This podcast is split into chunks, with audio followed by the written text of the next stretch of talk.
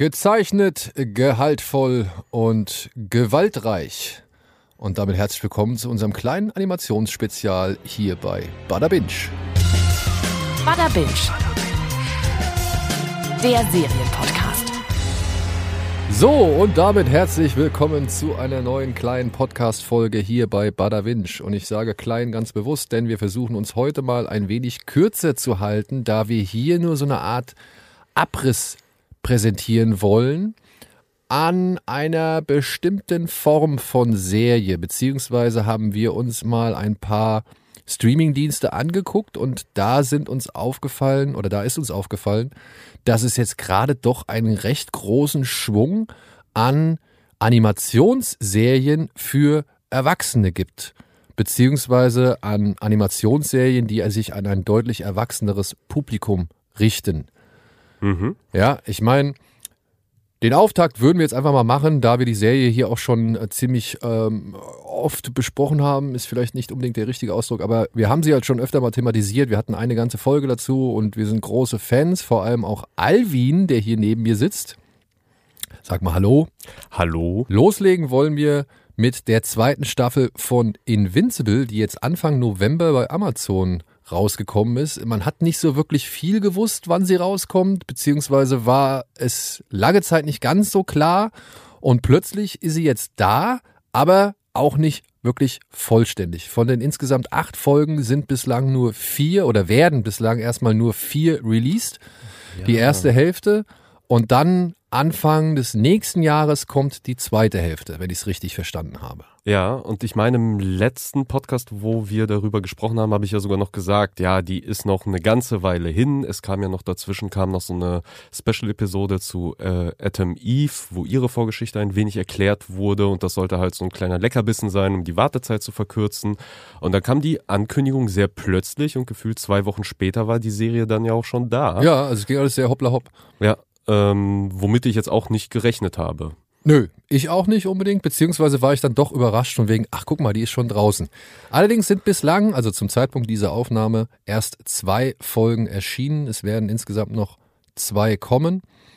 Und danach, ja, müssen wir erstmal wieder ein bisschen warten, bis dann die letzten Folgen im nächsten Jahr erscheinen. Mhm. Und ja, wie nach wie vor geht es um den jungen Mann namens The Dick Grayson, heißt er, ne? Nee, nicht Dick Grayson. Mark Dick Grayson. Ja, Mark Dick, Grayson. Dick. Grayson ist Nightwing. Stimmt.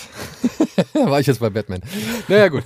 äh, wir reden von Mark Grayson natürlich, denn der ist die Hauptfigur in Invincible, beziehungsweise er ist selbst der Superheld Invincible.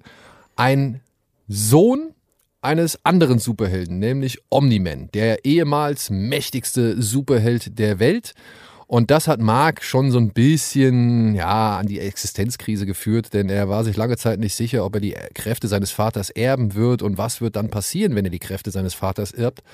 Das waren so die Themen, die in der ersten Staffel behandelt worden sind. Und dann musste Dick, äh, Entschuldigung, musste Mark Grayson feststellen, hm, Omni-Man ist doch nicht so der strahlende Held, den er halt immer als sein Vater gesehen hat oder beziehungsweise für den er sein Vater immer gehalten hat. Denn Omni-Man gehört zu einer außerirdischen Superwesenrasse, die diverse Vertreter dieser Rasse ins All geschickt hat, um diverse Planeten gefügig zu machen und beziehungsweise für die Imperation, äh, für die Fürs Imperium. ja für das Imperium, für die Invasion, sag ich mal, bereit zu machen. Wie heißt das Volk? Wie heißt der Planet?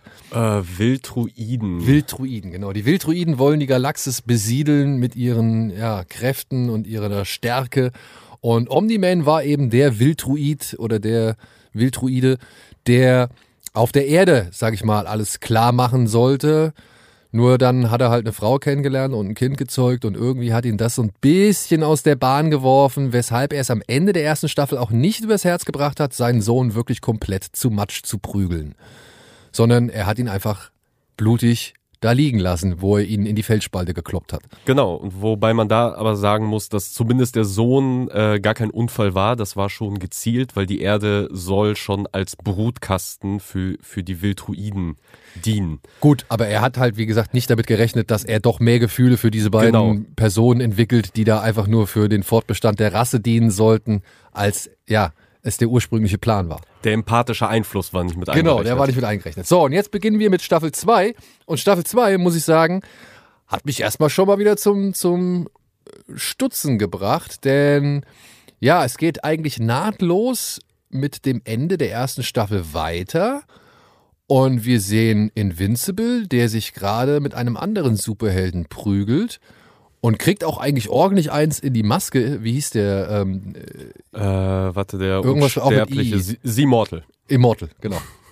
Er prügelt sich mit Immortal und kriegt eigentlich auch ordentlich eins in die Maske, bis dann plötzlich ein, ja, wie soll man sagen, rot-weißer Blitz durch diesen Kampf hindurchfährt und Immortal einen Arm weniger hat. Und dann sehen wir plötzlich, ach guck mal, Omni-Man ist wieder da. Und irgendwie versteht er sich ganz gut mit seinem Sohn. Und wir kriegen aber dann mit, dass die Welt relativ zerstört ist. Zumindest die Stadt, in der Omni-Man und Invincible früher gelebt haben. Und man kriegt von einer Videobotschaft mit, gesprochen von Invincible, der die Menschheit dazu auffordert, sich zu ergeben und nicht zu wehren. Denn eigentlich, ja, wäre doch alles cool, wenn die Menschheit eben keinen Aufstand probt, sondern sich äh, der ja, Herrschaft von Omni-Man und Invincible beugt. Denn dann gibt's Frieden und Wohlstand und Essen für alle. Und direkt in der ersten Sequenz gibt es dann auch, oder beziehungsweise in den ersten Minuten der Folge, gibt es dann auch schon einen Kampf zwischen Invincible, Omni-Man und eben der, ja, dieser Gerechtigkeitsliga, die in diesem Universum existiert. Wie heißt die? Guardians of the Globe, meinst du? Guardians of the Globe, genau. Ja. Ja, äh, die beiden ähm, Superhelden, Du meinst jetzt das, das Widerstandslager, was sie genau, genau. Also Omni-Man und Invincible heben ein Widerstandslager auf und ja, bringen dabei sämtliche Helden, die wir noch in der ersten Staffel kennengelernt haben, die noch so, sag ich mal, von der ersten Staffel als Helden übrig geblieben sind, bringen sie um. Ja, Monster Girl und hier diesen Androiden zum Beispiel, der wird in zwei Hälften zer zerlegt und so weiter. Und ich habe mich gefragt, hä, was soll das? Ist das jetzt eine Vision? Ist das jetzt irgendwie, ja, ist das wirklich die Geschichte, die so weitergegangen ist? Aber dann gibt's einen Cut und plötzlich steht Mark Grayson wieder an der Stelle im Berg oder auf dem Berg, ähm, auf dem ihn sein Vater zusammengeklopft hat und die Geschichte geht so gesehen wirklich weiter. Wir wissen nicht genau, beziehungsweise Comic-Fans wissen wahrscheinlich genau, warum das jetzt so gemacht worden ist oder was da gezeigt worden ist. Ich hatte keine Ahnung. Ich äh, bin sehr ahnungslos an diese Sache ran und habe mich gefragt, Moment, war das jetzt einfach nur ein Albtraum, den er gehabt hat? Oder ist es etwa ein Foreshadowing? Ist das etwas, was wir demnächst noch irgendwie erleben werden? Und das ist eine Sache, die kann ich euch nicht beantworten, aber vielleicht Alvin, der die Comics kennt. Ähm, ja, ich, ich war jetzt sehr interessiert an deiner Meinung. Ich habe mir gestern die ersten, also die ersten beiden Folgen angeguckt, äh, zusammen mit meiner Partnerin und war da eben auch interessiert, okay, wie nimmt sie das auf, vor allem als ich gesehen habe, was sie da zeigen. Und ich bin selbst ein bisschen verwirrt, warum sie es auf diese Art und Weise machen, beziehungsweise daraus scheinbar so ein Geheimnis oder Twist, weil es echt nur für Verwirrung sorgt. Weil wenn man sehr aufgepasst hat in der ersten Staffel, kann man sich schon denken, dass in dieser, in dieser Eröffnungssequenz Sachen nicht stimmen. Äh, und dass dann dieser, dieser Umcut kommt, das widerspricht sich ja erstmal nicht. Es wirft halt nur sehr viele Fragezeichen auf, bis man irgendwann merkt, okay, da stimmt wirklich irgendwas nicht. Aber man muss schon sehr auf die Details achten. Und ich verstehe nicht, warum sie das so gemacht haben, ehrlich gesagt. Weil in den Comics war es nie so, so ein Geheimnis, was da jetzt abgeht. Das wird jetzt auch, glaube ich, in der, also spätestens in der zweiten Folge, wenn nicht sogar schon am Ende der ersten, wird das schon einigermaßen aufgeklärt, was wir da sehen und wo, wobei es sich da halt handelt, was dann auch so ein bisschen auch Thema wird, äh, wahrscheinlich sein wird für die Staffel, ähm, beziehungsweise dieses ganze Thema Invincible eh noch länger verfolgen wird, zumindest in Comics hat's das getan. Aber ich fand das keine gute Entscheidung. Und ähm, Ja, ich würde äh, also an dieser Stelle mal eine Frage und ich glaube, ich gebe da an dieser Stelle auch gleich eine kleine Spoilerwarnung mit. Also in 3, 2, 1 kommt eine Frage, die vielleicht, deren Antwort vielleicht ein bisschen äh, spoilerig ist, beziehungsweise äh, vielleicht ein bisschen was vorwegnimmt. Aber ich habe jetzt hier und da ein bisschen was gelesen und so wie ich es verstanden habe, ist dieser Anfang der ersten Folge wohl auch das Finale der vierten Folge. Also man kriegt hier einen Ausblick auf den Cliffhanger der ersten Staffelhälfte. mhm. So habe ich es gelesen. Ob das stimmt oder nicht, kann ich jetzt nicht sagen. Ja, Ja, also wenn sie sich an die Vorlage halten, würde ich sagen, jein. Also dann würde ich sagen, möglicherweise sehen wir hier schon das Setting für den Cliffhanger, aber wie gesagt, das, da, da ist noch ein bisschen mehr. Also es ist äh, doch anders, als, äh, als man es sich vielleicht jetzt denkt. Das denke ich mir halt auch, dass da noch ein bisschen mehr ist, denn wir erfahren in der ersten Folge, beziehungsweise bekommen wir von einer Art neuen Problematik. Ich will doch nicht sagen Bedrohung mit, aber eine neue Problematik. Denn diese beiden ja, Klone, die auch schon in der ersten Staffel aufgetaucht sind, die, wie heißen die, Morals? Mortar-Zwillinge, glaube ich, Mortars. Ja. Ähm, die werden aus dem Gefängnis befreit von einem Mann, der in der Lage ist, verschiedene Dimensionsportale zu öffnen. Und er braucht die Hilfe der beiden Klone, um eben mehrere Dimensionen miteinander zu kombinieren und vor allem mehrere Dimensionen darüber zu informieren, wie man sich gegen Omni-Man und Invincible zu Wehr setzt, beziehungsweise wie man eine Situation erreicht, in der Omni-Man und Invincible keine Bedrohung mehr sind. Beziehungsweise eigentlich, also mag sein, dass, es, dass das später noch stärker wird, aber sein, sein erstes Motiv ist eigentlich das Wissen von tausend Universen äh, zu vereinen, weil in jedem Universum sind halt Leute auf irgendeinem Gebiet weiter und er will das alles in sich vereinen, um halt quasi seinem, aber eben auch im Zweifel auch allen anderen Universen Frieden und Wohlstand und Glück und technischen Fortschritt zu bringen äh, und alle Konflikte, äh, die man sich vorstellen kann, einfach zu lösen. Das ist halt sein Plan, weshalb er halt eben diese Mortar-Zwillinge braucht für so einen Sci-Fi-MacGuffin. Ähm, die müssen ihm da halt helfen. Ja, und das geht ordentlich schief, denn sämtliche Mortars aus sämtlichen Dimensionen, die da zusammenkommen, prügeln sich erstmal ordentlich mit Invincible. Und das findet der Mann, der diese Dimensionsportale öffnet. Ich weiß seinen Namen jetzt leider gerade nicht mehr. Äh, Arm, äh, nee, Armstrong Levy. Armstrong Levy, gesprochen von, wer ist das? Sterling K. Brown? Ja, Ja. Sterling K. Brown. Auch ein äh, bekannter Darsteller, wie so viele bekannte Darsteller, die hier ihre Stimmen zur Verfügung gestellt haben. Sterling K. Brown, ja, der hat eigentlich hehre Ziele, merkt aber, dass sein Vorhaben für ein bisschen viel Komplikationen und Gewalt sorgt und versucht eben dann, ja, die ganze Aktion zu unterbrechen und das endet im Chaos, beziehungsweise in einer großen Katastrophe.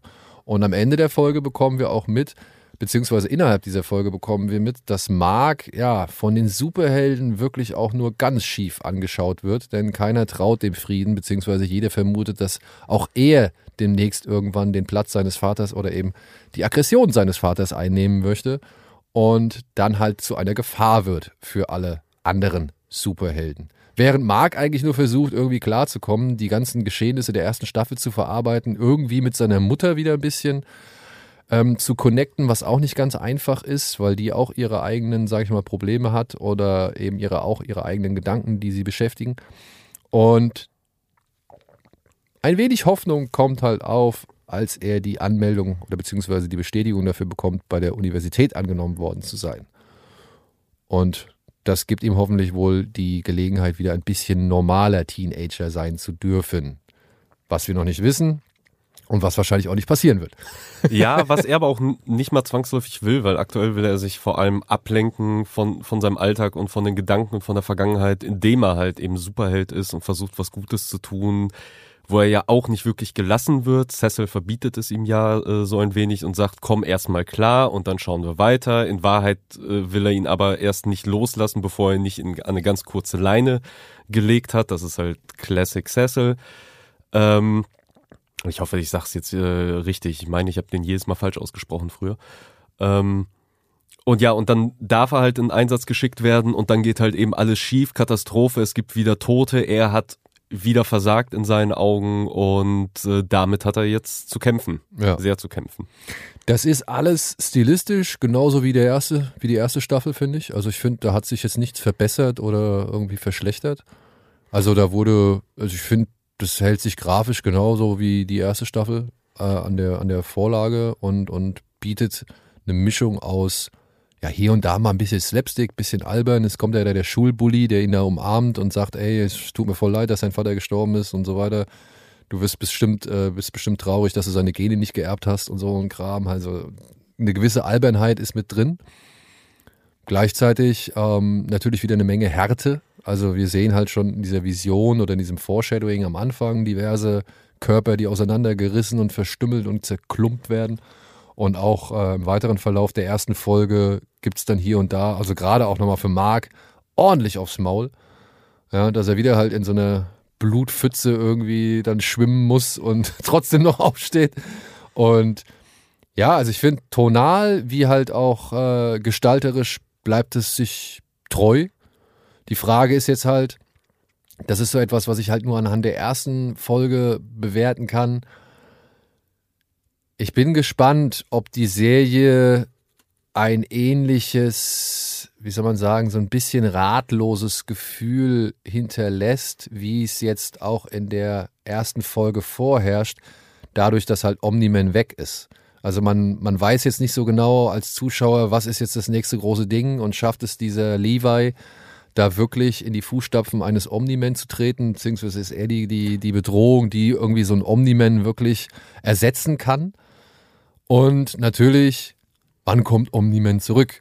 Das ist halt auch die Frage, weil er ist ja am Ende einfach abgehauen. Ich bin auch gespannt, ob mit dem Außerirdischen, mit dem sich Mark Grayson in der ersten Staffel angefreundet hat, mit dem sie dann noch, mit dem er halt noch später im All gesessen hat und gequatscht hat, ob der noch eine Rolle spielt. Ja.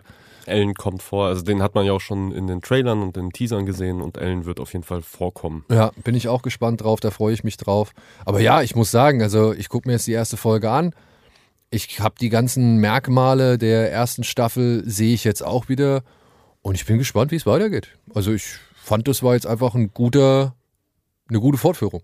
Ja, ich glaube, wenn man wirklich erwartet, dass jede Staffel irgendwie neue Antagonisten äh, oder ähnliches etabliert, die mit einem Omni-Man mithalten, ich glaube, da darf man nicht von ausgehen, weil Invincible einen anderen, zumindest in der Vorlage einen anderen Schwerpunkt hat, weil Invincible ist genau das, was wir hier sehen, eben dieses das Problem, ein Problem ist da, Mark ist in diesem, steckt in diesem Problem oder zwischen mehreren Problemen, wo er versucht, Lösungen zu finden und wo, wo er versucht halt klarzukommen und Entscheidungen halt einfach zu treffen. Ob sie jetzt richtig sind oder falsch sind, ob er halt Fehler macht, die er später bereut.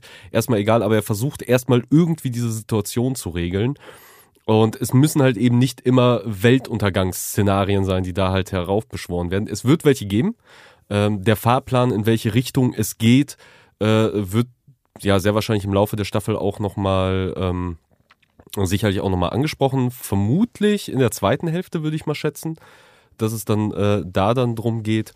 Ähm, aber äh, also das, was wir gesehen haben, wie kommt man klar nach so etwas wie am Ende der ersten Staffel, ist schon Haupt, wird schon sehr wahrscheinlich Hauptthema auch dieser Staffel werden tatsächlich. Ja, also dieser Fallout. Dann frage ich mich halt, ob das wirklich die Leute genauso begeistern wird wie in der ersten Staffel. Denn äh, ich glaube, es ist schon, ja, hier ist es besonders hilfreich, einen, einen Antagonisten zu haben, der doch eine Spur komplexer ist als viele Antagonisten. Und natürlich eben die, die, die Begleiterscheinung mit sich bringt, dass er halt der Vater des Helden ist. So, ne? Ja, aber solche, es wird noch andere komplexe Situationen Okay. geben, wo halt wirklich immer die Frage Freund und Feind oft in Frage gestellt wird. So. Okay. Also das Hey. ist schon, schon Kern des Ganzen. Ähm, ich sag mal, wir, wir haben ja noch andere Serien. Von Genau, also deswegen, lange ich will auch gar aufhalten. nicht zu lang äh, über Invincible äh, reden. Ich will halt einfach hier festhalten, erste Folge hat mir gefallen. War auch nicht zu lang, finde ich. Die haben sie ein bisschen kürzer gemacht als äh, zum Beispiel im Vergleich zur ersten Staffel. Ähm, als es eigentlich auch zu Ende, gefühlt zu Ende sein sollte, war es dann auch zu Ende. Das fand ich schon mal ganz cool. Ähm, das, das Tempo hat mir gefallen. Wie gesagt, äh, die Grafik. Ich mag die Kämpfe. Wir reden noch über eine andere Serie, in der heute viel gekämpft wird. Mindestens eine. und da muss ich sagen, da finde ich, hat man gemerkt, wie geil Zeichentrickkämpfe eigentlich sein können, beziehungsweise welche Dynamik man noch aus Zeichentrickfilmen rausholen kann oder Zeichentrickkämpfen rausholen kann.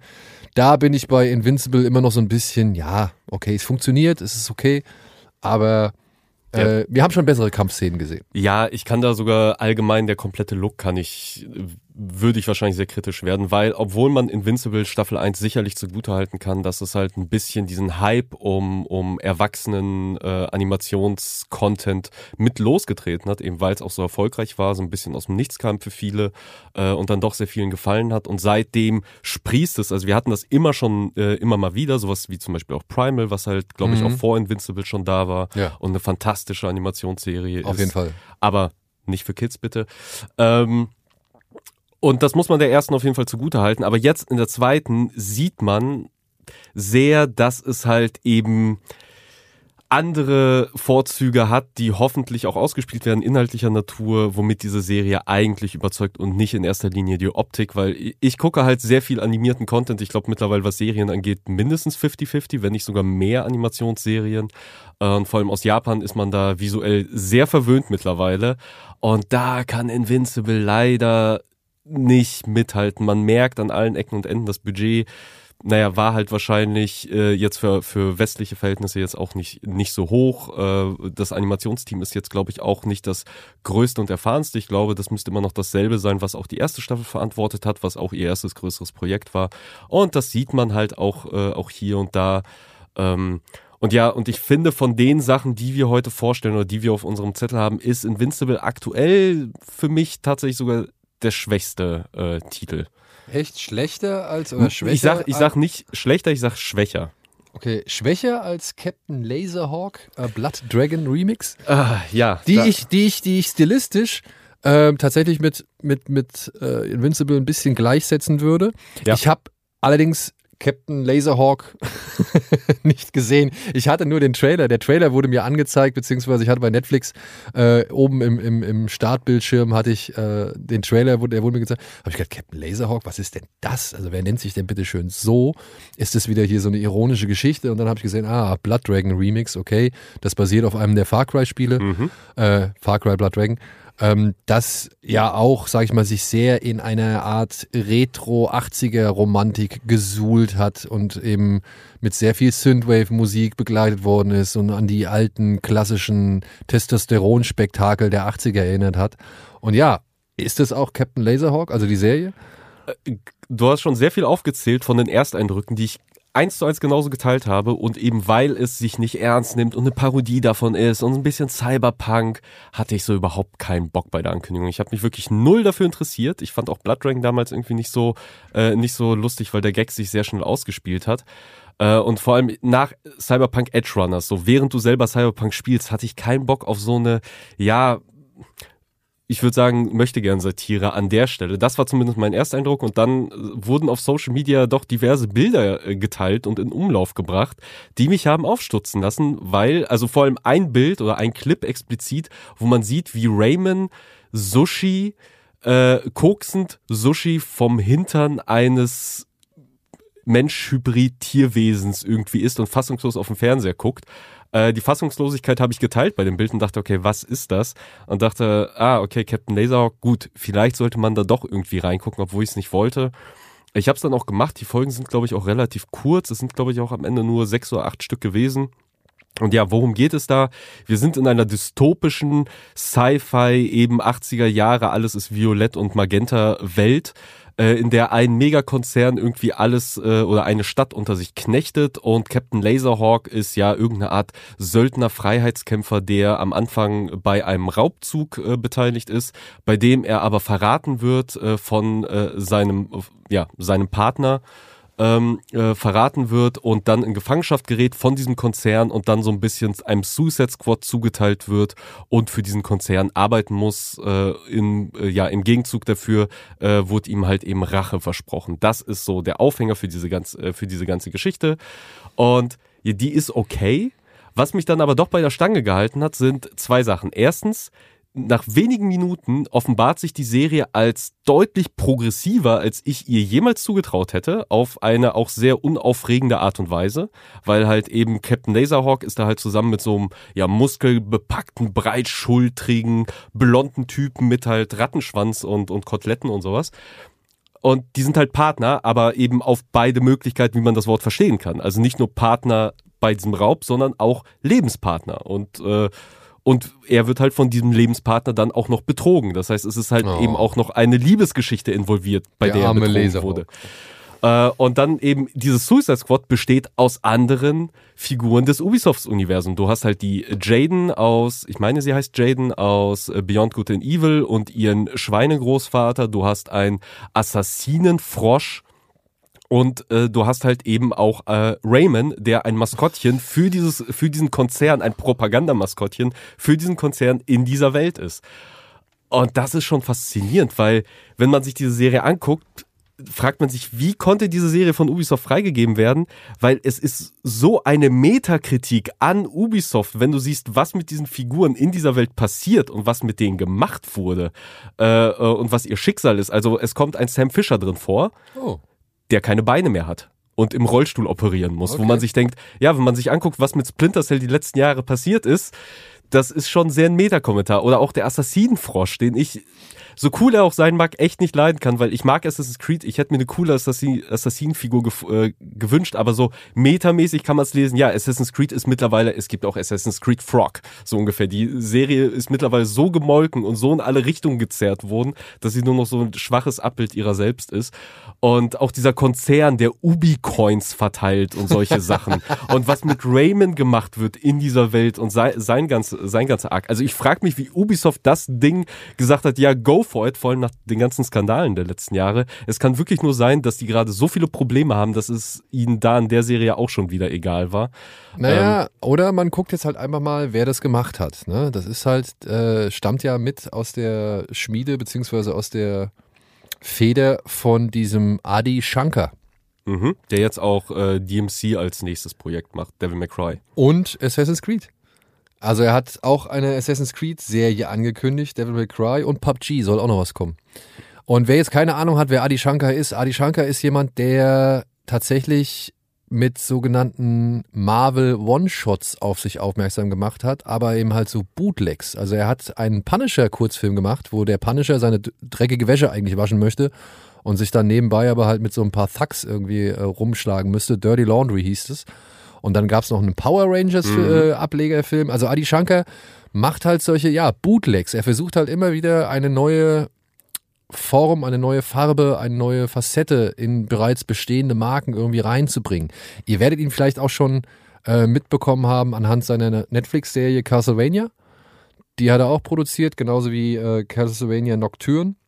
Ja, die jetzt frisch gestartet ist und halt eben mit Invincible damals ja, also einerseits eben auch diesen harten Content wiederum äh, also beliebt gemacht hat, aber andererseits auch gezeigt hat, ja, also man kann eben auch so eine Serie wie Castlevania zu einer interessanten, spannenden Serie adaptieren.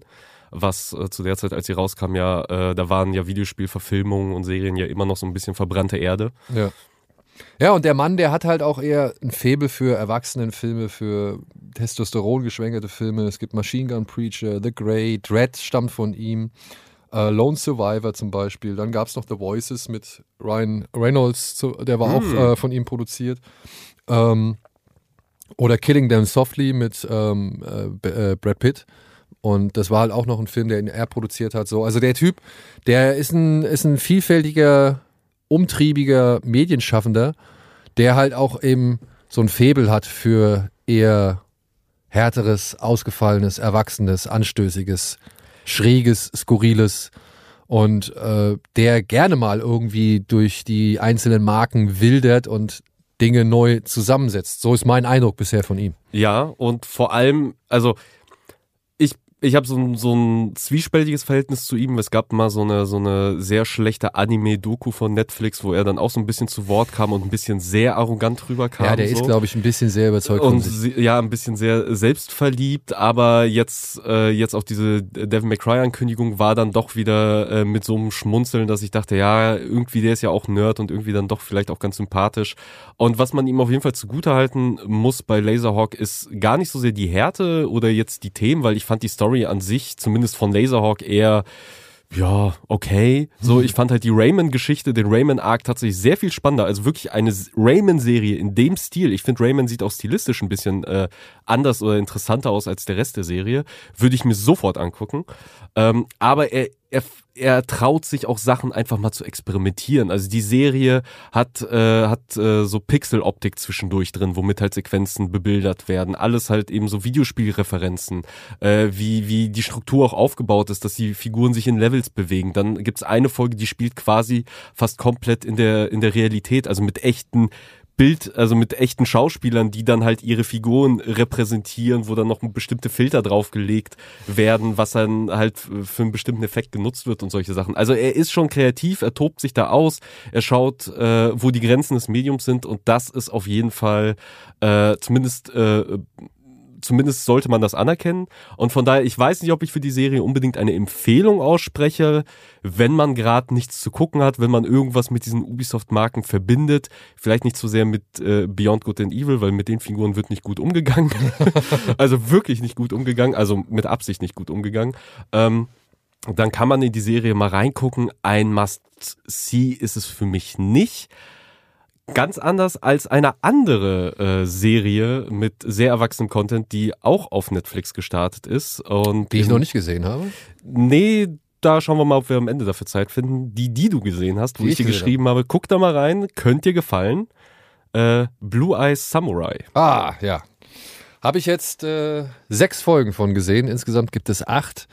Wir befinden uns im Japan der frühen Zeit, als Japan sich komplett abgeschottet hat von der Außenwelt. Ich glaube, wir sind 1600 irgendwas, also ja. wirklich relativ früh. Und wie wir innerhalb der Serie mitbekommen, gibt es gerade in Japan vielleicht, wenn es hochkommt, vier Ausländer. Und vier Weiße. Vier Weiße, genau. Vier Weiße. Und auf diese vier hat es eine ja, kann man das jetzt schon sagen? Ich meine, es wird am Ende der ersten Folge schon erklärt bzw. aufgelöst, aber innerhalb der ersten Folge wird ein gewisses Rätsel darum gemacht, ähm, wer oder was der blauäugige Samurai ist. Wir wissen, es gibt einen Samurai, der hat blaue Augen, was in Japan zu dieser Zeit als Monster bezeichnet wird, als, als nicht lebenswertes Individuum, denn er ist halt so eine Art Kreuzung aus japanisch und eben westlich.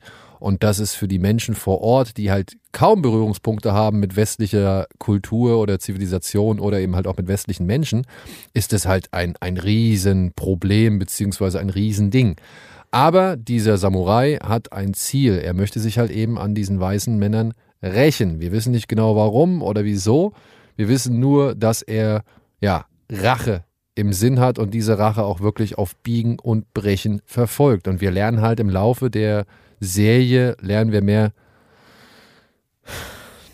zu dem Samurai kennen. ja, halt eben die Vorgeschichte und äh, wie es dazu kam, wie, wie die Reise begonnen hat. Also man kann ja auch sagen, die Hauptfigur heißt Mitsu. Mitsu. Ähm, trifft halt eben auf ihren äh, Reisen noch, noch andere Figuren. Genau, ein junger Koch schließt sich Ringo äh, Ringo, äh, der keine Hände mehr hat, äh, schließt sich an. Es gibt noch eine Prinzessin, sage ich jetzt mal, die äh, wird mit involviert, weil sie ihrem Liebhaber hinterherreist, der sich mit Miso ein Duell gegeben hat und dabei verloren hat und jetzt halt irgendwie seine Rache, auch seine Rache fordert oder eine Revanche fordert, aber halt merkt, okay, er kriegt diese Revanche nicht so einfach. Dafür muss er erstmal hier ein paar Hilfestellungen geben, beziehungsweise ein bisschen Hilfe leisten, bevor er dann halt sein Duell einfordern kann. Und Wer war es noch? Und das war es eigentlich, glaube ich, ne? Ja, also es, es also das sind so die die Kernfiguren. Es genau. gibt dann noch so Supporting-Figuren wie ein Schmied, der eine wichtige Rolle spielt, weil er Mizo mit aufgezogen hat. Ein äh, blinder Schmied. Übrigens, ein blinder Schmied. Äh, der sehr viel Schwertkunst und äh, Kenntnis besitzt. Ja, und dann natürlich gibt's halt auch noch die, die Gegenspieler, die man auch relativ schnell kennenlernt. Ich glaube sogar schon am Ende der ersten Folge äh, zumindest so angedeutet sieht, wer dann sich quasi auf der Gegenseite befindet, also hinter wem Mitsu dann auch her ist. Und ja, ich glaube, aus dem Geheimnis der ersten Folge braucht man jetzt kein so großes Geheimnis zu machen. Nee, ich ich ja. finde, man sieht es. Ich glaube, es wurde sogar in den Trailern oder im Promomaterial wurde das sogar, glaube ich, auch schon so gezeigt oder bestätigt. Und wer sich das auf Deutsch anguckt, da wird es halt anhand der Stimme spätestens äh, offensichtlich. Also, kleiner Spoiler. Drei, zwei, eins.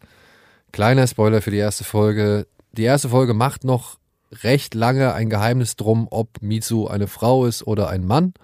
Aber das wird halt am Ende der ersten Folge geklärt. Ja, also sie gibt sich halt in dieser Welt äh, als Mann aus, weil, und das wird ja auch begründet, weil halt Männer einfach äh, deutlich mehr das Sagen haben in dieser Gesellschaft. Also Frauen dürfen teilweise Städte nicht betreten ohne Begleitung und ähnliches. Und dazu kommt ja eben auch noch, dass Mizo auch noch anders aussieht und dadurch eben von der Gesellschaft geächtet wird. Also denkt Die hat sich, die doppelte Arschkarte gezogen. Genau, die doppelte Arschkarte, deswegen versucht sie wenigstens eins davon äh, quasi, äh, quasi unkenntlich zu machen, trägt ja auch eine getönte Brille, um damit die Augen quasi nicht sofort ins Auge stechen ähm, und sie äh, in Ruhe durchs Land ziehen kann.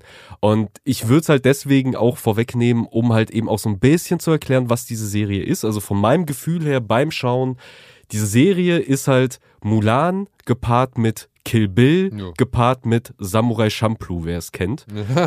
Eine großartige, ein großartiger Samurai-Anime ähm, von demselben Macher wie Cowboy Bebop.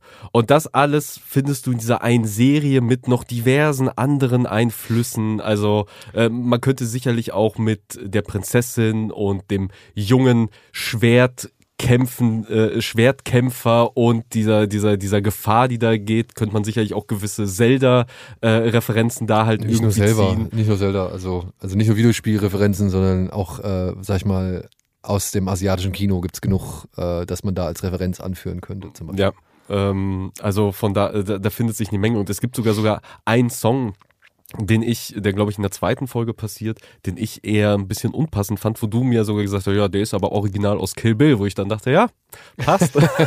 Ja, und ähm, Anfang sechste Folge musste ich auch, äh, musste ich auch schmunzeln. Da höre ich so eine Glocke und ich denke so, hm, das, das kenne ich doch irgendwie. Also irgendwie erwarte ich jetzt direkt zwei Songs und der einer von den beiden Songs ist dann auch wirklich eingespielt worden, eine Akustikversion oder eine, eine Instrumental-Version von Metallic, Metallicas äh, For Whom the Bell Tolls. Äh, direkt zu Beginn der sechsten Folge, die eigentlich, glaube ich, auch nur davon handelt, dass sie dieses, dieses Schloss stürmt. Ähm, und das fand ich geil. Das fand ich wirklich cool. Also, das, das äh, setzt die Serie, also das setzt einen der vielen Kontraste. Ich fand diesen Kill Bill-Moment, fand ich auch so, ja gut, da habe ich mir gedacht, das passt schon. Weil da geht's ja auch um, um, um Schwerter, um Rache, um asiatische Kultur und Kampfkunst und so weiter. Aber dass dann nochmal so ein Metallica-Song mit eingespielt wird, das fand ich dann irgendwie, wo ich gedacht habe, ja, okay, ihr versucht's auch schon mal echt ein bisschen aufzubrechen, das finde ich gut. Die beiden Macher, Michael Green und Amber Noizumi äh, sind ja wohl miteinander liiert, wenn ich es richtig verstanden habe, schöpfen hier so ein bisschen aus ihren eigenen Erfahrungen, gerade was das Fremdartige angeht, gerade was diesen, äh, sag ich mal, Mischlingsaspekt an, angeht. Ich weiß nicht, ob Mischling vielleicht das richtige Mix, Wort glaube ich, oder den. Mixaspekt angeht. Also wie man halt, sag ich mal, als jemand, der äh, aus zwei Figur, äh, Kulturen zusammengespeist worden ist, wie der halt in einer Kultur aufwächst und welche Schwierigkeiten ihm dann, äh, sag ich mal, gegenübertreten. Ich glaube vor allem die, äh, die Frau, Die Frau, ja. er, erzählt da sehr auch, auch aus eigener Geschichte und ihr war es zum Beispiel eben auch sehr wichtig, dass die Geschichte eben nicht äh, wie, wie viele Geschichten dieser Art, also das ist jetzt auch nicht das erste Mal, dass so eine Art Geschichte erzählt wird, aber die meisten Geschichten, die wir konsumieren, die wir mitbekommen, werden halt eben aus westlicher Sicht erzählt und hier war es ihr besonders wichtig, hier quasi das Weiße, das Westliche als das Fremdartige darzustellen und das Ganze eben in die japanische Kultur zu versetzen und das quasi als Ausgangspunkt zu nehmen. Ja, da würde ich vielleicht einen ersten Kritikpunkt oder beziehungsweise mit so den einzigen Kritikpunkt, den ich habe. Es gibt hier immer mal wieder natürlich Gegenspieler, die auftauchen, die auch etwas größer in Szene gesetzt werden, die so einen richtig schönen, fiesen Auftritt bekommen oder beziehungsweise die halt so ein bisschen, ja, für die halt schon Werbung gemacht wird. Ich erinnere an diese vier Samurai, die Reißszene, Mhm. so. Und ah, auch ein herrlicher Kampf, auch ein herrlicher Kampf auf dieser Felsenklippe. Also ich muss sagen, jede Folge hat mindestens einen geilen Kampf oder eine geile Kampfsequenz. Also ich würde jetzt, mir fällt jetzt eigentlich keine ein, wo jetzt mal nicht irgendwie noch ein cooler Moment drin war. Oder? Ich würde nicht unterschreiben, ob jede Folge, aber es könnte tatsächlich hinkommen. Ja, also, also das ist bisher mein Eindruck. Ich habe jetzt auch nur, diese, nur sechs Folgen gesehen, aber ähm, in diesen sechs Folgen, wie gesagt, gab es so viele coole Kampfmomente. Aber nur um mal diesen einzigen oder beziehungsweise einen der wenigen Kritikpunkte irgendwie anzusprechen, den ich habe, ich finde halt, das Ziel ihrer, ihres Rachefeldzugs, ja, der ist so ein bisschen, oder das ist so ein bisschen, wie soll man sagen, einge sperrt im wahrsten Sinne des Wortes. Also der kommt nicht wirklich zur Entfaltung oder das, das Ziel kommt nicht wirklich so zur Entfaltung. Man sieht es immer wieder, aber irgendwie bleibt es immer an der gleichen Stelle und erzählt auch nur hier und da so ein bisschen was. Also ich finde, er wird bis zur sechsten Folge nicht so wirklich viel, also wird nicht so viel aus diesem, aus dieser Bedrohung oder aus diesem, aus diesem, ja, aus diesem Goal wird nicht so viel gemacht. Weißt du, was ich meine? Also du hast dann diese, diese Reißszene, die tauchen auf, die werden in Szene gesetzt, die unterhalten sich auch mit irgendwelchen anderen äh, normalen Bürgern und sind auf der Suche nach Misu. Äh, und die kriegen halt so schon eine gewisse Präsenz, beziehungsweise man kriegt so ein bisschen mit, was sie machen. Aber das eigentliche Ziel, worauf es Miso abgesehen hat, das bleibt so ein bisschen unterentwickelt, würde ich jetzt mal sagen. Ja, Also man kriegt schon ein paar Hintergrundinfos, aber Also, er wirkt so, es wirkt es so ist- alles so stillstandmäßig. es kommt ja auch dazu, dass sie halt eben ja vier Ziele hat und äh, auch na okay, das verrate ich mal nicht. Also sie hat aber vier Ziele, ist aber eigentlich die ganze Serie nur hinter einem dieser vier Ziele her Ja. und ab einer gewissen Folge fragt man sich auch, okay, was ist dann mit den anderen? Also wo, wo soll die Reise halt am Ende dann wirklich hingehen? Und ich glaube, das ist jetzt auch kein Spoiler, wenn ich verrate, dass die Serie schon auch auf eine weitere Staffel Ey. aus ist. Soll sie? Darf sie? Ja, darf sie. Ich find's tatsächlich, also ich habe sie komplett gesehen, die Serie, und ich finde, die Serie hätte am Ende auch enden können. Also es gibt halt ein Detail, was am Ende Teil des Endes ist, wo ich da, wo ich dachte, ah, schade. Also da hätte ich mir doch ein bisschen, bisschen was anderes gewünscht und eine andere Ausgangslage gewünscht, weil dann hätte die Serie jetzt, selbst wenn keine zweite Staffel kommt, eigentlich auch genau da enden können, so in, mit, mit auch ein bisschen Ungewissheit, was dann, was dann als nächstes passiert. Aber ähm, die zweite Staffel ist noch nicht bestätigt, könnte äh, kommen. Ich sag mal, die Serie, da wird ja jetzt doch sehr viel drüber geredet, hat jetzt ja auch einen sehr guten Neumut. Ich finde schon, also zumindest so, äh, was ich so mitbekommen habe, wo ich mich im Internet umgeschaut habe, hat die schon auch Wellen geschlagen eben. Also ich krieg auch viel positives Feedback mit. Also ich krieg, wenn ich Feedback mitbekommen habe, vor allem positives Feedback mit. Ich würde auch sagen, anhand, also allein von den Animat- Animationsserien äh, her gesehen, ist es für mich eine der besten Serien, die Netflix seit langem mal wieder im Programm hat. Also ich will jetzt nicht über für alle Animationsserien sprechen, aber das ist mit einer der besten Animationsserien, die ich bei Netflix in letzter Zeit mitbekommen habe, weil sie eben meiner Ansicht nach viele Dinge anders macht. Ich meine, wir kriegen eine Menge Anime-Filme oder Anime-Serien über, über Netflix und auch animierte Serien, ob sie jetzt nun knuddelig sind oder eben halt sowas wie Laserhawk oder Castlevania oder eben, weiß ich nicht, was da noch so existiert. Was war jetzt noch eine, über die wir auch nochmal in letzter Zeit gesprochen haben? Ah ja, Onimusha zum Beispiel. Zum Beispiel. Ähm, aber ich finde, Blue Eyes Samurai ist da etwas, das geht mehr so ein bisschen, das ist, das spricht für mich so ein bisschen im Geiste von Afro-Samurai. So, auch von, vom Stil Mhm. her ein bisschen anders, einfach als gewöhnliche Zeichentrick- oder Animationsserien oder halt stilistisch halt auch nicht so vertraut wie viele andere Bilder. Das hat mir sehr gut gefallen. Ich mochte die Dynamik in den Kampfszenen, also dass die Kamera teilweise den Figuren irgendwie folgt, beziehungsweise be gewisse Bewegungen mitgeht, wie, wie Leute irgendwie zerstückelt werden. Was eben auch an der, an der Choreografin dieser Kämpfe liegt, äh, die Jane Wu, die wahrscheinlich niemand kennt, die aber schon an eben sehr, sehr vielen großen äh, Projekten in Hollywood eben beteiligt war, als Stunt-Choreografin, immer auch äh, selber sagt, auch immer kämpfen musste und für die das jetzt so ihr großer Moment war, sich mal komplett auszuleben. Sie Ey. das wirklich mit Leuten gefilmt hat, choreografiert hat, mit Stuntmen, mit Leuten, die Martial Arts können. Sie ist sogar zu den Animatoren hin, hat ihnen Martial Arts so die Grundlagen beigebracht, damit die wissen, worauf es zu achten gilt. Hey, und das siehst du, das merkst Ey, du Jede wirklich. Szene ist wirklich, also es kommt vielleicht auch tatsächlich von der Machart der, der Serie äh, her, das haben die halt auch erklärt, dass sie halt zum Beispiel wirklich erst so ganz grob in 3D quasi die Umgebung gemacht haben, die Figuren reingesetzt haben und konnten dann halt wirklich schauen, okay, wie machten wir es am besten. Äh, ich glaube, diese Se- Serie ist sehr gut durchgeplant, weil viele Hintergründe sind zum Beispiel auch wirklich gezeichnet. Äh, die kombinieren hier sehr viel 3D mit 2D, was einen wunderbaren Effekt eben erzeugt, dass eben die 3D-Figuren da genauso viel, also beziehungsweise da genug Liebe und Zeit reinfließen konnte, weil sich Leute nicht damit beschäftigen mussten, einen geil gerenderten 3D-Baum zu basteln, den man im Hintergrund eh nur verschwommen sieht. Nee, man hat hier wirklich schöne Zeichnungen im Hintergrund gepackt, damit die am besten zur Geltung kommen und dann eben sich vor allem auf die Figuren konzentriert und äh, diese äh, schön und ordentlich und in einem sehr stilsicher in einem 3D-Stil halt umzusetzen. Und das auch, der Stil ist halt auch schön. Er ist irgendwie eine Mischung aus japanisch und europäisch, finde ich. Also zumindest was diese kantigen Gesichter und eher flachen Gesichter angeht. Er hat nicht, also es ist nicht die typische Anime- ähm, Nee. Stilistik oder auch der typische Anime-Zeichenstil, der hier zum, zum Tragen kommt. Mit typisch äh, will ich natürlich jetzt nichts über zu sehr über einen Kamm scheren, aber wenn man sich jetzt mal sowas wie, weiß ich nicht, ähm, Attack on Titan, Jujutsu Kaisen und weiß ich nicht, One Piece, Es gibt halt Naruto. bestimmte, bestimmte stilistische Tropes, Genau. die halt einfach. die im- haben halt schon irgendwo alle eine Gemeinsamkeit, beziehungsweise findet man da immer so gemeinsame Punkte, auf die man sich einigen kann oder die eine gewisse Ähnlichkeit irgendwie vermitteln, ohne dass sie allzu ähnlich sind oder gleich aussehen. Aber ich finde, Blue Eye Samurai setzt sich nochmal ein ganzes Stück eben von diesen schon Animes oder generellen Animes setzt es sich ab. Und das hat mir halt auch sehr gut gefallen. Wir haben teilweise Bilder, die sind eher spärlich. Da ist nicht so viel, da sind nicht so viele kleine Details drin oder sowas.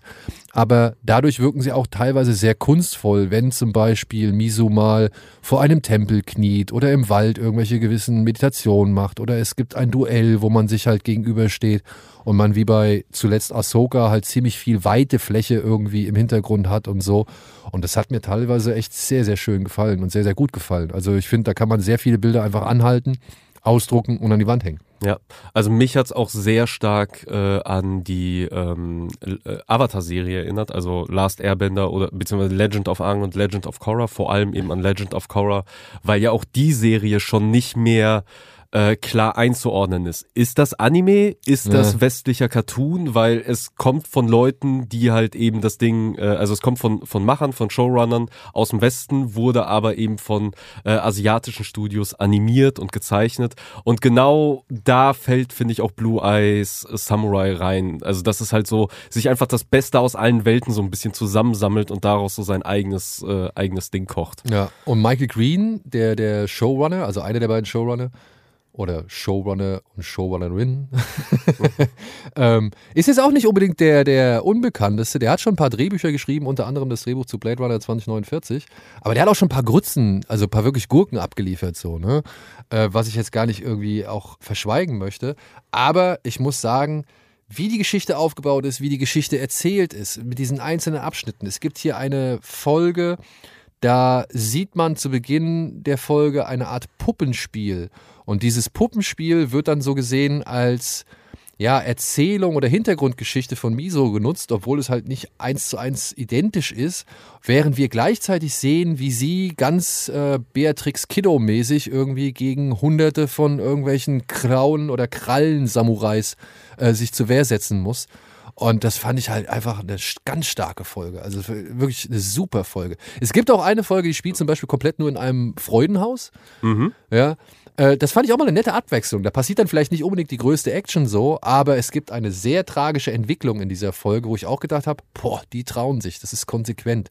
Genauso konsequent wie zum Beispiel auch nackte Körper hier gezeigt und in Szene gesetzt werden. Also es gibt Sexszenen, es gibt Nacktmarathons, es gibt irgendwelche Leute, die aus dem Bad kommen und oder durch die Gegend fallen und man sieht plötzlich ihren gezeichneten Penis. So, ja, also das fand ich halt alles so angenehm erwachsen und irgendwie so angenehm nicht auf irgendwie noch jüngere, eine jüngere Zielgruppe gemünzt, so, äh, dass ich Blue Eyes Samurai wirklich ist für mich eine Serienüberraschung des Jahres. Ja, das Puppenspiel ist eigentlich sehr schön, dass du es erwähnt hast, weil dieser dieser Art dieser äh, dieses Geschichtenerzählens ist halt sehr traditionell in Japan und das war auch wirklich die Vorlage für die Serie. Also so die die Macher der Serie wollten es halt schon in in Art und Tradition dieser Geschichten und dieses Geschichtenerzählens mit diesen Puppen auf der Stage äh, eben auch in dieser Serie rüberbringen. Also eigentlich auch sehr schön, dass also beziehungsweise sehr meta, dass sie das sogar noch direkt in die Geschichte halt reingepackt haben. Ja. Also, ihr merkt, von uns beiden gibt es absolut, eine absolute Empfehlung für Blue Eye Samurai. Wie gesagt, an die Stilistik muss man sich ein bisschen gewöhnen, aber wenn man das getan hat, dann finde ich, wird man echt belohnt. Mit einer geilen Geschichte, mit geilen Figuren, mit wirklich toll inszenierter Action und einfach einem Stil, den man so nicht unbedingt kennt. Also das, das Vergleichbares wird schwer zu Ja. finden. Und wo du gerade schon bei sehr einzigartigen, unverwechselbaren Stilen bist, die man so nicht häufig sieht, äh, können wir ja zu einer Serie kommen, die dich sehr begeistert hat. Eine Serie namens Scavengers Reign. Die konnte ich jetzt per VPN ähm, über HBO Max schauen. Dort ist sie bereits gestartet. Es sind zwölf Folgen insgesamt, a 25 Minuten. Und wir, wer sich vielleicht daran erinnert, wir hatten den Trailer dazu mal in einer unserer Folgen Tease Me gezeigt und waren damals schon wirklich äh, beeindruckt von diesem Stil und von dieser Welt, die uns gezeigt wird. Scavengers Reign äh, behandelt oder beziehungsweise handelt von einem Raumschiff, dem der sogenannten Demeter. und wir kriegen nicht wirklich viel mit. Wir kriegen am Anfang äh, sehen wir einen Art, eine Art Raumhangar. Dort unterhalten sich zwei Leute und sagen halt, oh, es gab Probleme eben mit dem Demeter-Schiff. Und da sind wohl ein paar Leute mit Rettungskapseln irgendwie abgesprungen. Und das Schiff hat irgendwie Probleme, hängt da irgendwie im Orbit fest, ist halb, äh, fest, ist halb zerstört. Aber wir können keine Ressourcen aufwenden, um die Besatzung oder eben halt das Schiff selbst zu retten. Und dann springt die Geschichte halt auf diesen Planeten namens, äh, namens Vesta, ähm, wo wir halt das Schicksal von eins, zwei, drei, vier Überlebenden oder beziehungsweise vier Evakuierten, sagen wir es mal so, der Demeter ähm, kennenlernen. Ja, ich hätte jetzt drei Gruppen gesagt. A, Drei Gruppen von mir aus. zwei Individuen. Genau. Und das Schiff, das hängt nach wie vor im Orbit und es befinden sich auch noch Menschen an Bord. Das erfahren wir schon anhand der ersten Folgen. Aber wie gesagt, wir konzentrieren uns jetzt erstmal vor allem auf das Schicksal von vier Personen. Ein Mann namens Cayman, der in seiner Raumkapsel irgendwie festhängt und erstmal nicht da rauskommt. Dann haben wir hier eine Frau namens Azy, die mit einem Androiden zusammen, oder Asi, Ozzy, glaube ich. Ozzy, äh, die versucht mit einem Androiden so eine Art Heimatbasis zu errichten. Und wir haben noch zwei weitere Personen, die ja erstmal versucht haben, mit den natürlichen Ressourcen vor Ort auf Vesta A, das Raumschiff zu kontaktieren oder überhaupt jemanden zu kontaktieren und B, auch dieses Raumschiff dann per Notlandefunktion auf dem Planeten zu landen. Und gleichzeitig, ja, und als sie das geschafft haben, versuchen sie jetzt nun, sich auf den Weg zu machen, beziehungsweise dieses Schiff zu finden. Und warum ist das so cool? Sam und Ursula heißen die beiden. Ja. Genau. Sam und Ursula. Und, Sam, und alle kriegen mit, dass dieses Schiff auf dem Planeten dann irgendwann innerhalb der ersten Folge notlandet und ja, nach und nach beschließen sie eben dieses Schiff zu suchen. Das wird nur für manche von diesen Menschen recht schwer, denn Cayman trifft auf ein Wesen namens Hollow, das ihn mental komplett in ja, seine Gewalt bringt. Genau. Also Cayman kriegt die ganze Zeit Visionen von seiner ehemaligen Frau oder Freundin, die ihm halt befiehlt, Dinge zu tun. Und wir sehen halt, was Cayman dann wirklich auf diesem Planeten macht oder beziehungsweise wozu er gezwungen wird, eben von Hollow. Und gleichzeitig sehen wir, wie Ozzy und, und wie heißt der Android? Levi. Äh, schon wieder Levi. äh, wir kriegen halt mit, wie die beiden halt versuchen, sich gegen, wie soll man sagen, Wettereinflüsse und Tiere, also Flora und Fauna zur Wehr zu setzen. Und gleichzeitig verfolgen wir den Weg von Sam und Ursula, die ja auf jede Menge Getier und Pflanzen treffen, die entweder hilfreich sind oder absolut tödlich. Ja. Ja, und auch so ein bisschen in einen eigenen Konflikt geraten. So, was sind jetzt gerade die Prioritäten? Ist es halt eben das Verständnis der Umgebung oder dürfen wir keine Zeit verlieren und müssen wirklich geradewegs äh, jede Sekunde nutzen, um halt eben zu diesem Schiff zu kommen? Also in jeder Fraktion gibt's da halt eben auch so, so ein paar äh, Konflikte zwischen, zwischen den Figuren und Hollow, ich wusste gar nicht, dass das Vieh ein Ding hat, weil man muss sich dieses Alien vorstellen, das sieht halt so ein bisschen aus wie ein geschälter Affe mit so, mit so einem typischen grauer Alien-Gesicht, also einfach nur Augen, kleiner Mund, läuft auf allen Vieren, hat hinten am, am Körper so einen ähnlichen Bobbel, wie vorne halt der Kopf dran ist, äh, sieht super strange aus. Und am Anfang hat man sogar so ein bisschen Mitleid mit diesem Vieh, weil man, ich glaube, die Folge startet sogar damit, dass man in einer Gruppe von diesen Viechern sieht und erstmal sieht, wie sie leben, Ja. wie ihr Alltag ist. Und zwar scheint halt dieses, diese mentale Kontrolle, die sie ausüben können, können sie halt auf alle möglichen Lebewesen ausüben. Und das nutzen sie halt, um sich Fressen zu beschaffen, dass sie so kleine, insektoide Lebewesen quasi versklaven, damit diese ihnen Essen bringen und Nahrung bringen. Und man sieht halt am Anfang, wie dieses Hollow von einem größeren Vieh einfach vertrieben wird, was halt noch stärker ist, also auch ein Hollow ist, aber noch stärker ist und ihm quasi seine ganzen Bediensteten einfach klaut und wegnimmt, bis es dann zufällig eben auf in der Kapsel gefangenen Menschen trifft, den es dann halt eben befreit. Und wo man merkt, ja, dieses Vieh ist vielleicht doch nicht so unschuldig und cool und nett, äh, wie es am Anfang irgendwie wirkte. Und ich finde, das ist so mit eine Sache, die die Serie so faszinierend macht. Es zeigt uns diese Welt, die wirklich sehr anders ist, sehr anders, als wir es gewohnt sind. Ich finde sogar aufregend anders, Ja. aber was auch nicht so komplett random ist, weil man sich schon Gedanken gemacht hat, wie die Sachen auf diesen Welten funktionieren und wie dieses Ökosystem miteinander verzahnt ist und funktioniert und wo jetzt einfach diese Menschen reingeworfen werden, die mit uns zusammen das alles erleben. Ey, und dieses Ökosystem, ne? Also mal abgesehen davon, wie es aussieht, es ist wirklich so geil, welche Ideen da drin stecken, welche immer neuen Bilder dazukommen, welche immer neuen Formen und ja, Viecher das ganze Ding annimmt. So, äh, es ist wirklich, es ist wirklich faszinierend. Es wurde vielleicht schon hier und au- da oft einmal gesagt, es erinnert sehr stark an Möbius.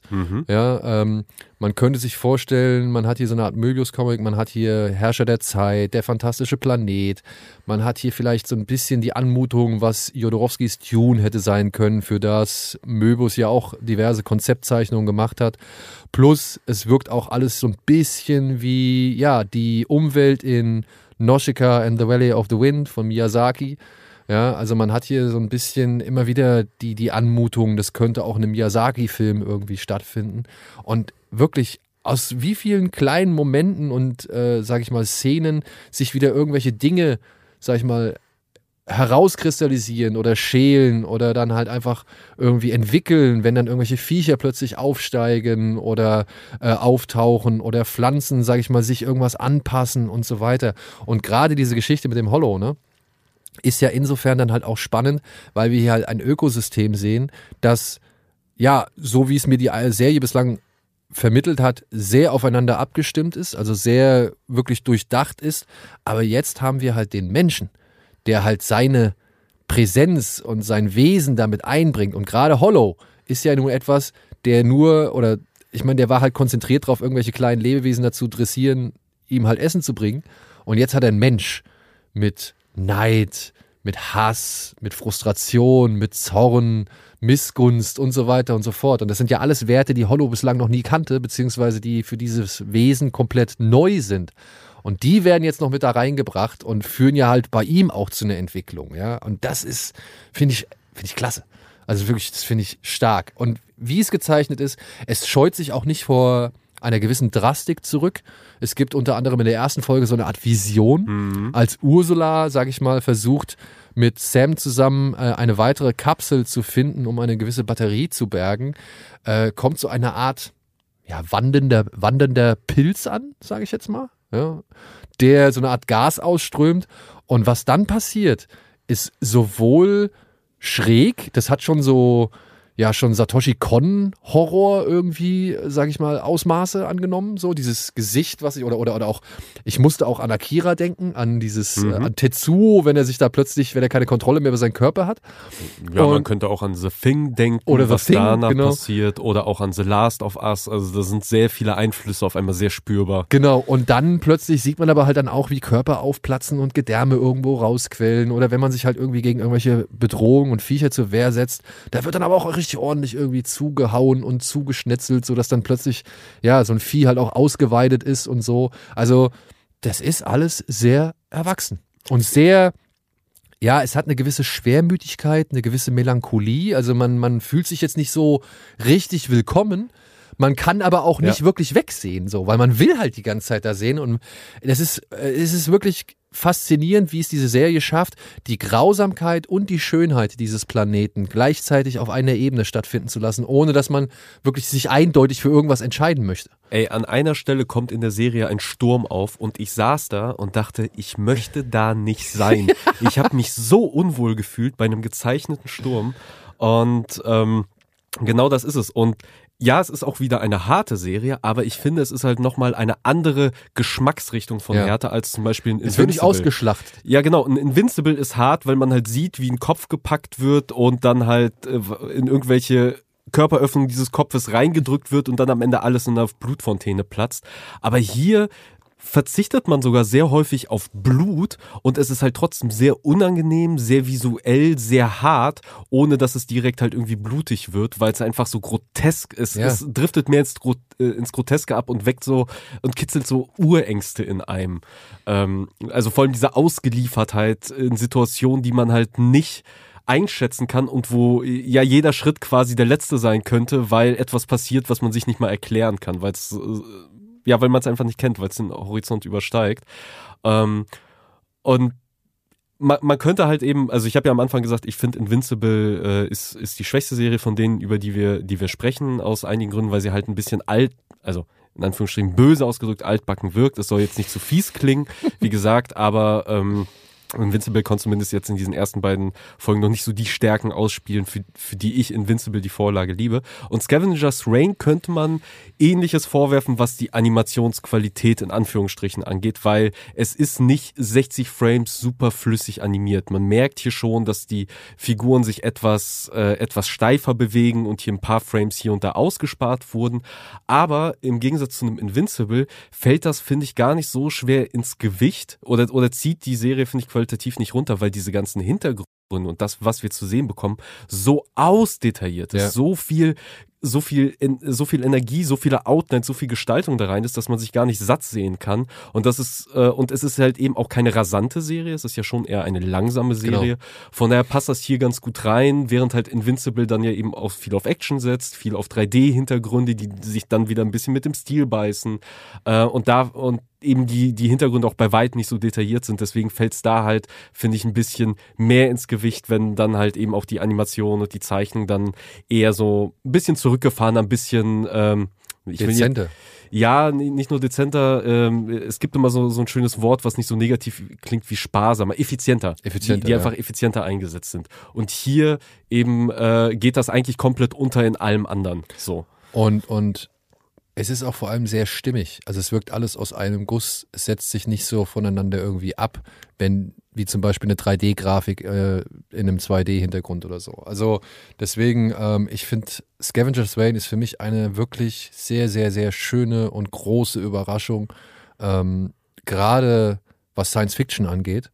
Und, und eben halt auch, ähm, sage ich mal, so viele Sachen, die wir jetzt in diesem Jahr gesehen haben, die immer versuchen irgendwie sich auf Altes zu beziehen oder zumindest sich auf eine bekannte Marke stützen oder irgendwie, weiß ich nicht, ähm, sehr Dinge sehr übereilt und überhastet angehen und nicht ganz zu Ende gedacht haben. Und das finde ich, merkt man hier gar nicht. Die Macher, die beiden, haben einen Kurzfilm gemacht aus dem Jahr 2016, glaube ich, war das schon.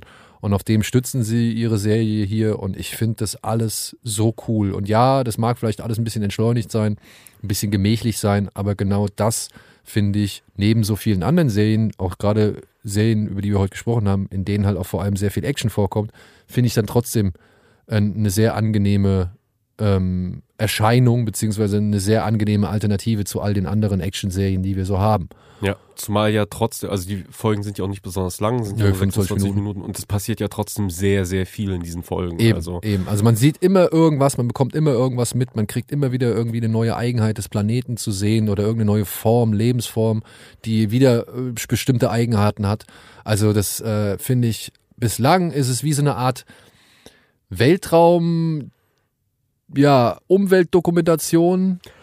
Genau das habe ich beim Gucken gesagt. Ich will eigentlich eine Doku über diesen Planeten in diesem Stil haben. Ja. Also würde ich mir sofort angucken. Ich brauche noch nicht mal menschliche Protagonisten, die da rumlaufen, sondern mir wird wirklich einfach nur eine Doku, äh, eine Doku über diese Lebewesen komplett reichen. Ja, mit, mit Survival-Geschichte. Und äh, ich hoffe, ich hoffe wirklich, die kommt jetzt über kurz oder lang auch zu uns. Also so schnell wie möglich. Und ich hoffe halt auch über, über einen guten und gut zugänglichen Weg und wird halt nicht wieder auf irgendwie RTL Plus oder sowas versenkt, wo es halt Ja. einfach kein Mensch mitbekommt. Das fände ich auch schade, weil das hat die Serie nicht verdient. Also die gehört mit zu meinen Highlights in diesem Jahr. Das kann ich so viel, auf, äh, so jetzt schon mal sagen. So, und was ich jetzt aber auch sagen muss, ist äh, auf Wiedersehen. Ja. Wir haben noch eine weitere Aufzeichnung geplant, deswegen kommen wir an dieser Stelle einfach mal zu einem Schluss. Wir hoffen, wir konnten euch ein paar schöne Tipps für die Watchlist mitgeben. Hinterlasst uns doch gerne Feedback an allen Stellen, an denen es möglich ist, äh, bei den sozialen Medien, auf den Podcast-Plattformen eures Vertrauens oder bei uns im Forum. Und äh, wir freuen uns, wenn ihr ebenfalls noch ein paar Tipps für uns habt und wenn ihr auch beim nächsten Mal wieder einschaltet. Bis dahin, vielen Dank und tschüss. Bada Binge. Der Serienpodcast.